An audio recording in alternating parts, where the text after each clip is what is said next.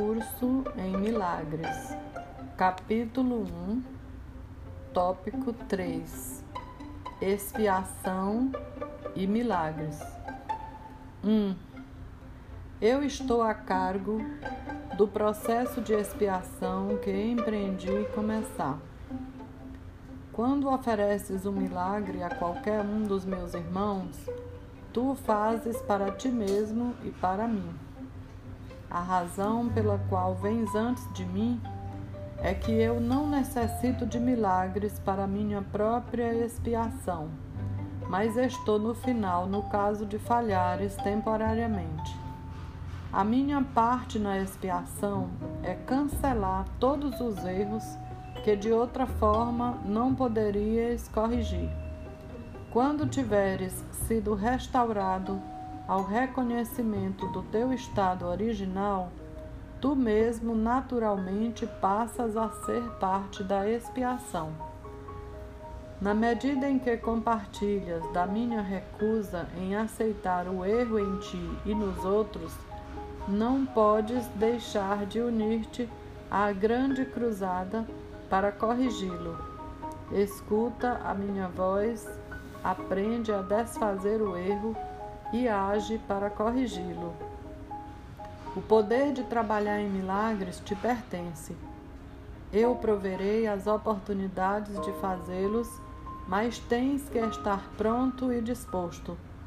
Fazê-los vai trazer a convicção dessa capacidade, pois a convicção vem através da realização. A capacidade é o potencial a realização é sua expressão, e a expiação, que é a profissão natural das crianças de Deus, é o propósito. 2. Passará o céu e a terra. Significa que não continuarão a existir como estados separados. Minha palavra, que é a ressurreição e a vida, não passará porque a vida é eterna. Tu és o trabalho de Deus, e o seu trabalho é totalmente amável e totalmente amoroso. És assim que um homem tem que pensar a respeito de si mesmo, no seu coração, pois é isso o que ele é. 3. Os perdoados são o meio de expiação Sendo plenos de espírito, eles perdoam em retribuição. Aqueles que são liberados têm que se unir na liberação dos seus irmãos, pois esse é o plano da expiação.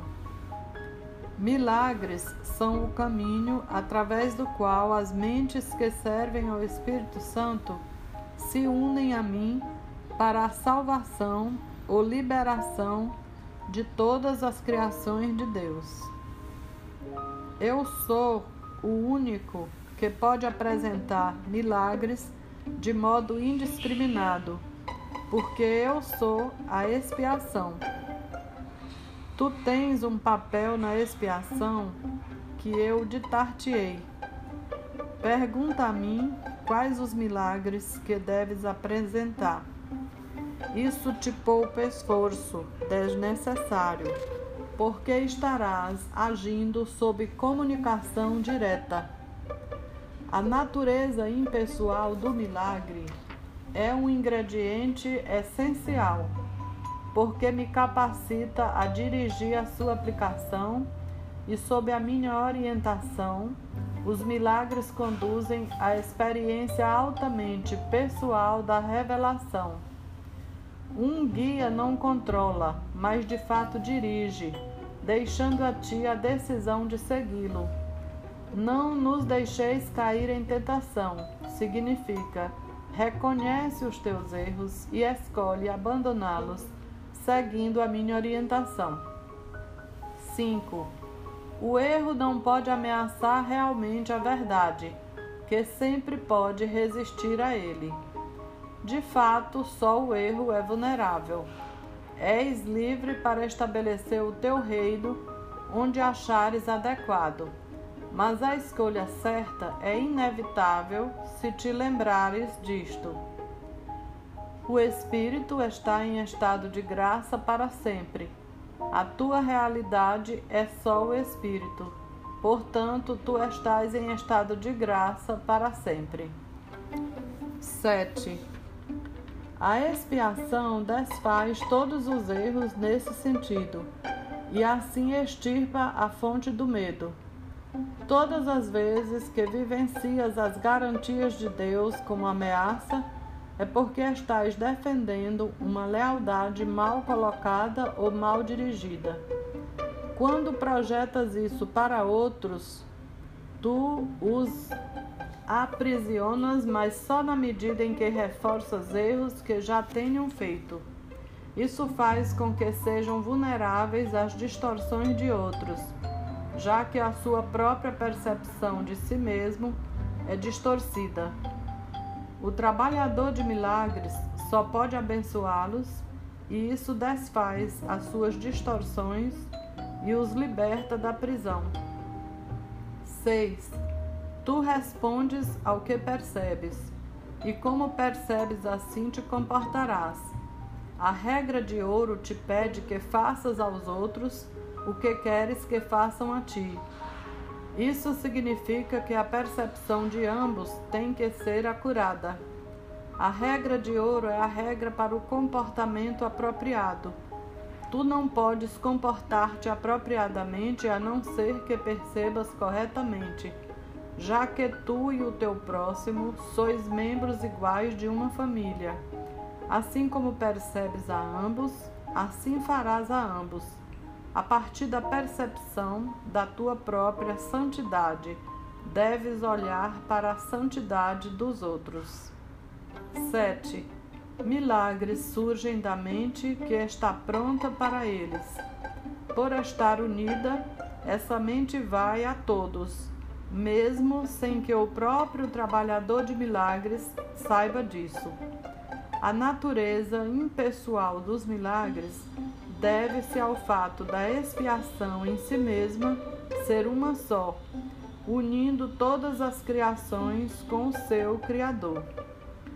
Como uma expressão do que és na verdade, o milagre coloca a mente em um estado de graça.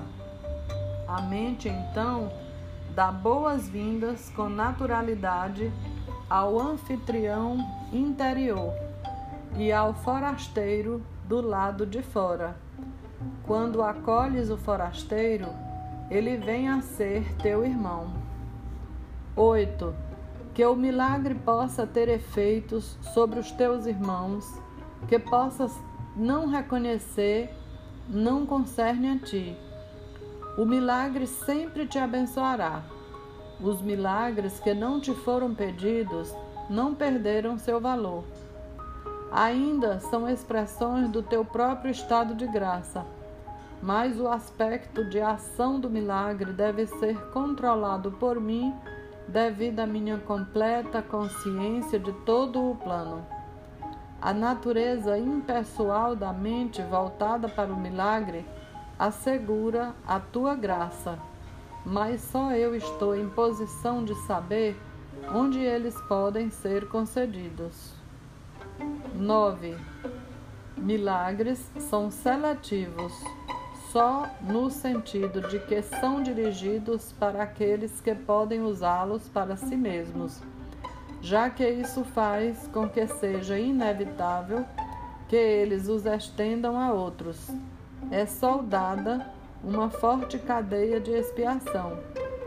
Todavia, essa seletividade não leva em conta a magnitude do milagre em si, porque o conceito de tamanho existe em um plano que é em si mesmo irreal, já que os milagres têm por objetivo restaurar a consciência da realidade não seria útil se fosse limitado por leis que governam o erro que ele tem por objetivo corrigir.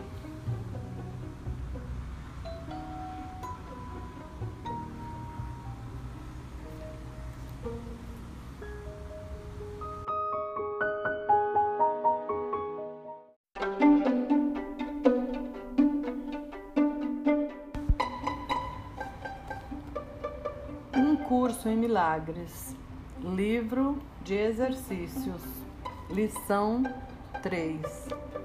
Eu não compreendo coisa alguma do que vejo neste quarto, nesta rua, desta janela, neste lugar. 1. Um, aplica esta ideia do mesmo modo que as anteriores, sem fazer qualquer tipo de distinção. O que quer que vejas, venha a ser um sujeito apropriado para aplicar a ideia. Certifica-te de não questionar a adequação do que quer que seja para a aplicação da ideia.